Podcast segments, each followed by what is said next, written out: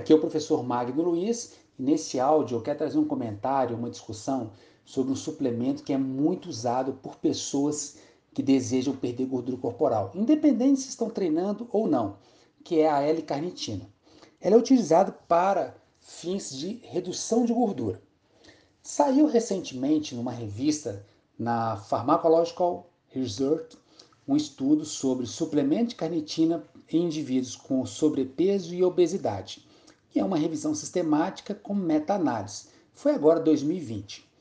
Então, eu vou fazer um comentário sobre esse artigo, vou colocar as considerações do paper e depois colocar as minhas análises com as recomendações. Mas antes, eu preciso que vocês entendam que a carnitina é uma amina sintetizada no organismo a partir de dois aminoácidos essenciais, que é a lisina e a metionina.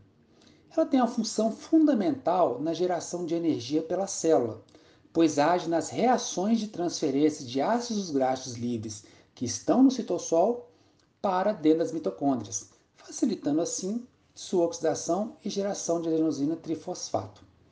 Então, qual que é o objetivo desse paper?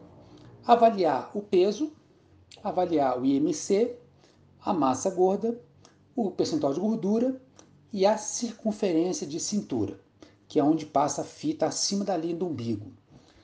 Período de intervenção foi considerado entre duas a quatro semanas, as, desculpa, 54 semanas, e as considerações do artigo em relação aos resultados foram as seguintes.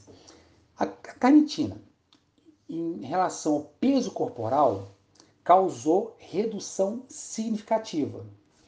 A carnitina, em relação ao IMC, também houve redução significativa.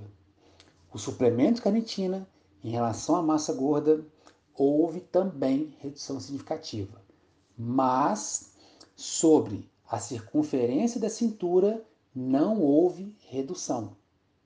E também não houve redução em cima do percentual de gordura. E aí um outro fator que me chamou a atenção foi que os valores a favor da L-carnitina foram observados em indivíduos com sobrepeso que é onde o IMC fica variando entre 25 e 29,9, e obesidade, que é o IMC acima de 30. Em indivíduos com IMC abaixo de 25 ou 24,9, não tiveram resultados de perda de peso. Os mecanismos pelos quais a L-carnitina pode afetar o peso e a composição do corpo permanecem desconhecidos, embora há algumas sugestões que tenham sido feitas pelos autores. Qual é a minha análise e as recomendações em cima dessas ponderações ou dessas considerações? Mesmo tendo esses resultados e sendo uma revisão sistemática com meta-análise, temos que observar o público que foi avaliado. Como são vários estudos reunidos dentro de uma revisão, qual que foi o público que foi selecionado? Indivíduos saudáveis, pacientes com síndrome de ovários policísticos, diabetes, pacientes com dislipidemia, pacientes com hepatite C crônica, com hipotiroidismo, esteatose hepática, pacientes em hemodiálise, dentre outras alterações clínicas que o próprio paper mencionou. Agora vem o seguinte: um público tão heterogêneo pode ter gerado respostas positivas com a inclusão de outros tratamentos, como o uso de medicamentos? É uma pergunta que eu faço que isso pode estar embutido no, no processo e o artigo, a revisão, não mencionou sobre isso. Então, o paper não menciona esse dado claramente. Por que a circunferência da cintura não modificou?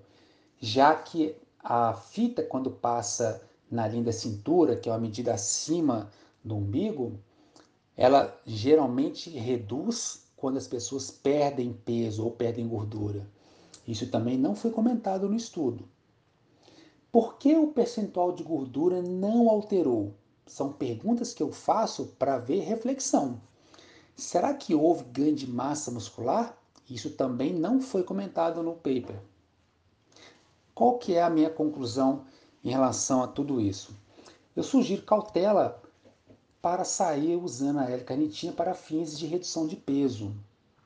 Eu acho que precisamos de, de mais estudos que podem comprovar a eficácia da carnitina. selecionar um público mais específico, mesmo considerando uma revisão sistemática. A gente, eu estou levando aqui um, uma discussão, uma reflexão, para que todos ponderem sobre aplicação da carnitina para fins de perda de gordura. Então é isso que eu queria deixar aqui como mensagem e compartilhar com vocês. Um grande abraço, até mais.